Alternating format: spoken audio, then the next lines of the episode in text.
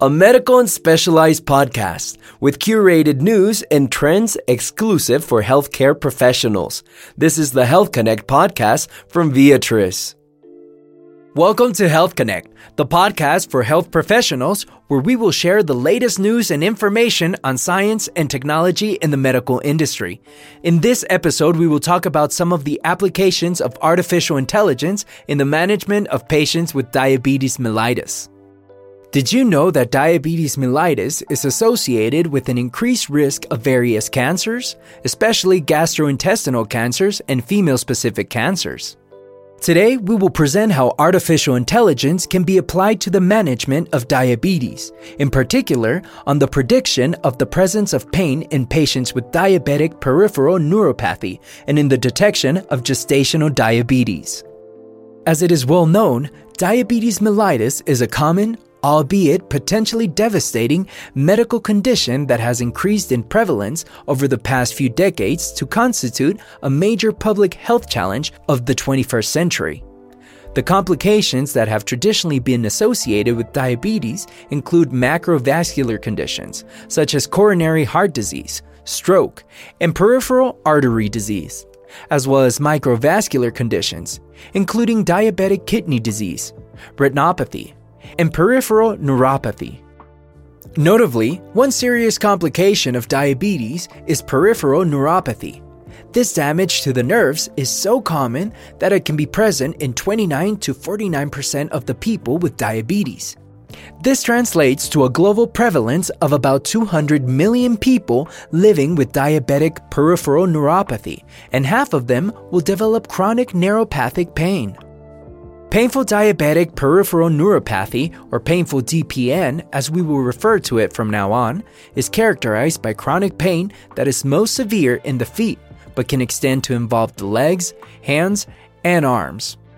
It has also been strongly associated with poor quality of life and psychological comorbidities like depression and anxiety disorders. However, the mental health burden resulting from the painful DPN remains underrecognized and undertreated. The management of the pain is complicated by several challenges, such as the current underdiagnosis, the inadequate treatment options, and the lack of knowledge about why some patients with neuropathy develop pain and others do not. The research on this matter suggests that the pathophysiology is most likely a complex interaction of genetic, environmental, and psychological factors, where multiple fundamental neurobiology mechanisms are thought to underline neuropathic pain, including hyperexcitability, maladaptive structural plasticity, and pro inflammatory processes within both the peripheral and central nervous system. In fact, in order to improve the treatment of this condition and the associated comorbidities, it is essential to develop a better understanding of its pathophysiology and risk factors. While there have been successful predictions of risk for diabetes and its complications, psychological factors have generally not been considered, and the distinction between painful and painless neuropathy was not considered important in previous studies. In this context, Dr. Georgios Baskozos and colleagues from the University of Oxford in the United Kingdom published in the BMC Medical Informatics and Decision Making Journal a research that aims to use diverse machine learning models to predict painful versus painless diabetic neuropathy. The researchers used information derived from the DOLORisk Project, which contains large datasets whose main characteristic is the harmonization of the data collected from different centers, which facilitates the estimation of the model's performance using cross validation and rigorous external validation in independent datasets. These datasets can be exploited to better understand the risk factors and build models that could predict the development of painful or painless DPN. From these datasets, the researchers used a total of 1,230 people with diabetes, predominantly type 2. The main outcome of this study was painful or painless neuropathy, which was determined by symptomatology, and the confirmation of abnormalities by nerve conduction studies or intraepidermal nerve fiber density. Pain, on the other hand, was assessed according to the NeuP, Special Interest Group of the International Association for the Study of Pain grading system, NeuPSIG. Among the independent variables used to make the predictions are the presence of anxiety or depression, smoke status, alcohol consumption, age, gender, body mass index, diabetes duration, cholesterol, triglycerides, low and high density lipoproteins, and creatinine. These data were used to train a series of machine learning models by means of a set of diverged and well known algorithms, specifically random forests, the adaptive regression splines, and the naive Bayes classifier. In the case of random forest and adaptive regression splines, the researchers trained an unweighted and a weighted version because theoretically, weighted models should match the probability distribution of the outcome closer than the unweighted by having better calibration, but could also run a higher risk of overfitting training data and be less generalizable. After training and testing the models with the data, the results obtained showed a good performance estimate of all the models. For instance, the area under the precision recall curve obtained for the unweighted random forest was 0.811 and 0.818 for the weighted version. Similarly, for the adaptive regression splines, the achieved performance was 0.820 for the unweighted and 0.818 for the weighted model. Finally, the naive Bayes classifier had an area under the precision recall curve of 0.812. Together, these results indicate a moderate positive relationship between the presence of painful neuropathy and the model's predictions and very good area under the precision recall curve. Next, in order to understand how independent variable values influence the model outcome and to provide some interpretability of the machine learning algorithms, the researchers calculated the variable importance for each model. Overall, this analysis revealed that specific variables were constantly among the most powerful predictors of the presence of pain in patients with diabetic neuropathy. These variables included quality of life, personality, and psychological traits, age, and glucose control. To be more specific, for the adaptive regression splines algorithm, the best performance was achieved when it considered the quality of life, measured as the EQ5D index. Extraversion and openness dimensions constructs from the 10 item personality inventory, TIPI, hemoglobin A1C, depression and anxiety T scores, and age in descending order. Interestingly, the EQ5D index, psychology, and personality traits were always amongst the top predictors. On the contrary, the random forest model ranked high the importance of body mass index, age, and glucose control, while the modifiable lifestyle factors that were also used included alcohol consumption and smoking, but with lower importance. Furthermore, the naive Bayes classifier produced a similar ranking to the random forest, but with the addition of ranking alcohol consumption and experience of traumatic events before the age of 18 as having high importance. Noteworthy in all the models, gender was not identified amongst the most powerful predictors, and the weighted models had similar feature rankings to the unweighted ones. As the last step, the researchers proceeded to perform the validation. This step is particularly important because it can help to identify overfitting, which occurs when a model has learned nuances of the training data but cannot be generalized in unobserved data. Thus, model validation in an independent dataset is important in order to avoid highly optimistic estimations of real world model performance.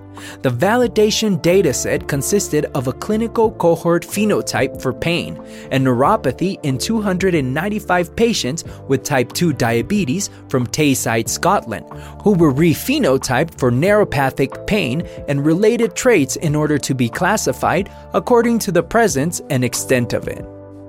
The performance of all the models in terms of area under the precision recall curve was very good for all models. However, it was markedly reduced in the validation set compared to the training set. Nonetheless, the random forest and the adaptive regression splines models showed the smallest reduction in performance while still achieving good moderate positive correlation between predicted and observed outcomes. In summary, this study is one of the largest and most comprehensively phenotyped cohorts of people with diabetic neuropathy, in which machine learning was able to accurately classify painful or painless neuropathy on an independent population based dataset. Also, the presence of pain was strongly associated with poorer self reported quality of life, younger age, poor glucose control, high body mass index, and a number of psychological and personality factors.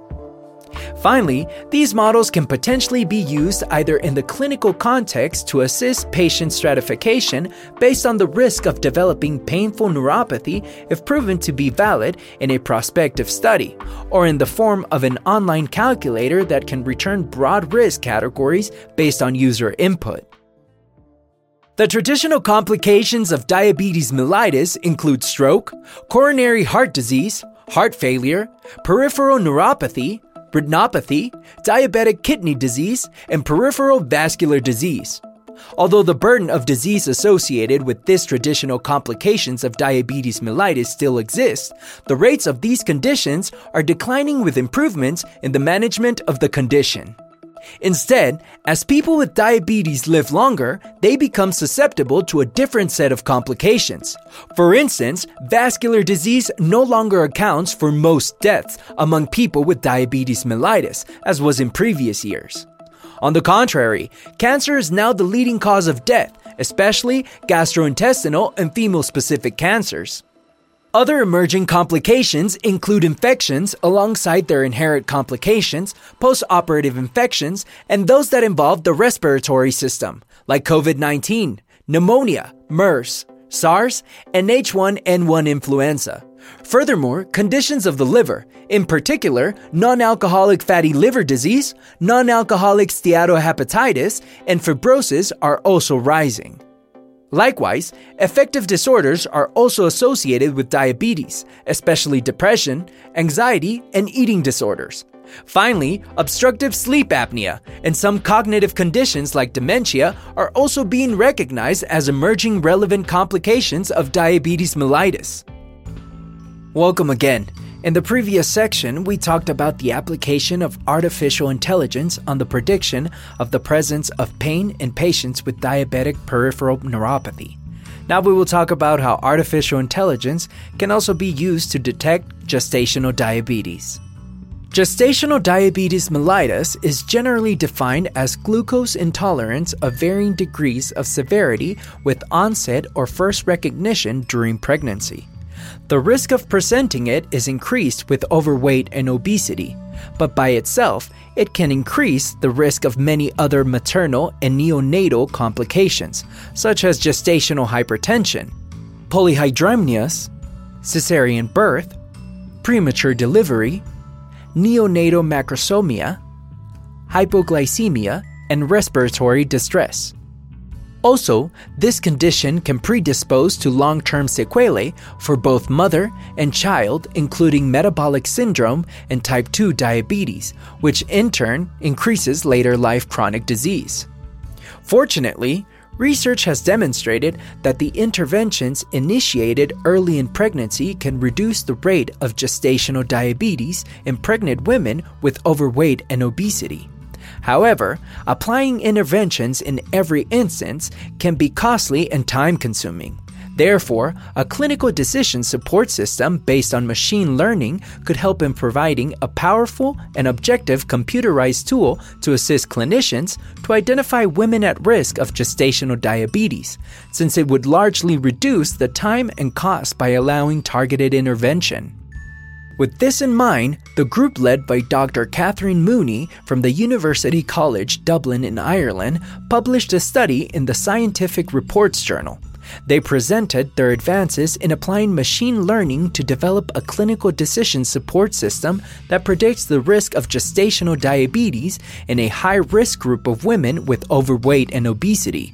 All this with the ultimate goal of identifying those who may benefit from the prevention strategies early in pregnancy. The researchers used a dataset that consisted of 484 women with a singleton pregnancy, a body mass index between 25 to 39.9, and who were between 10 to 15 weeks gestation. Some of these women were later diagnosed with gestational diabetes at approximately 28 weeks gestation. The variables used were collected at about 15 weeks gestation, which were considered as the baseline features. These features are maternal anthropometry, demographic characteristics, family history, and blood biomarkers. Once the data were collected, the first step was the pre processing, which mainly consisted of dropping the features with more than 30% missing values, inputting missing values in the variables kept, and also removing participants from non white ethnic origins to generate an independent cross cultural ethnic test set that would be used later in the study. The resulting dataset composed of participants of white ethnic origins was split into 75% training and the remaining 25% was used as an independent test set. Next, the researchers developed three artificial intelligence models for different use cases. The first model, or Model 1, was designed to be theoretical and feature agnostic, where all included features were considered candidates and acted as a baseline. In contrast, Model 2 was designed to be more usable and to fit into clinical routine easily, and thus fasting blood biomarkers like fasting glucose, insulin, C peptide, and lipid profile were excluded. This is because pregnant women do not normally attend a prenatal visit fasted and fasting blood biomarkers are not routinely assessed. Finally, Model 3 was designed to work in remote settings without a hospital visit, so all features that cannot be recalled or measured outside of a clinical setting were excluded. For each of these three models, the researchers adopted several machine learning algorithms, including logistic regression, random forest, support vector machine, adaptive boosting, and extreme gradient boosting for data modeling. Out of all of these algorithms, the support vector machine achieved the highest accuracy for the three models and was selected over the others. The researchers found that with this algorithm, Model 1 required five features for optimal results, which are the family history of diabetes, weight, white cell count, fasting glucose, and insulin. For Model 2, five features are included as well. Three are the same as for Model 1 being the family history of diabetes, weight, and white cell count, with the addition of gestational and maternal age instead of glucose and insulin. Finally, for Model 3, four features are included, them being gestational age, maternal age, family history of diabetes, and weight. When these three models were tested on the independent dataset, Model 1 outperforms Models 2 and 3, which can be explained by the exclusion of fasting blood biomarkers, which indicates that fasting blood biomarkers, especially fasting glucose and insulin, are strong predictors of gestational diabetes. Next, the researchers tested the three models on the independent cross cultural ethnic dataset and compared the results with the independent dataset already used, which consisted of people of white origin. They found that models 2 and 3 achieved high specificity but low sensitivity, although similar overall performance was observed in terms of area under the ROC curve and area under the precision recall curve. Not satisfied with the results, the researchers also implemented the developed system as a web server that allows users to submit their data and predicts the probability that the person will develop gestational diabetes, while also providing explanations for users to understand and trust the predictions. To better understand the relevance of this research, keep in mind that this is the first machine learning study that specifically targets pregnant women with overweight and obesity for gestational diabetes prediction. Also, an important characteristic is that the researchers carefully took the clinical usability into account in the modeling process. While most models in the literature include data from clinical tests that are not routinely performed in a clinical setting, such as fasting blood tests. Evidently, the inclusion of these data may lead to an increase in the model performance, but at the cost of usability because it makes the models difficult to translate into clinical use. Finally, this is also the first machine learning study to investigate the potential ethnic or cultural difference in gestational diabetes prediction, since in previous works, all or majority of the participants are from one ethnic group. To conclude, we presented here two studies that apply artificial intelligence to the management and detection of diabetes mellitus, in particular, its potential benefits for the accurate classification of painful or painless diabetic peripheral neuropathy, and in the explainable detection of women at risk of gestational diabetes who need targeted pregnancy intervention. Thanks for joining us on this episode of Health Connect. Don't miss out on our next episode. Discover more medical news on Viatris Connect.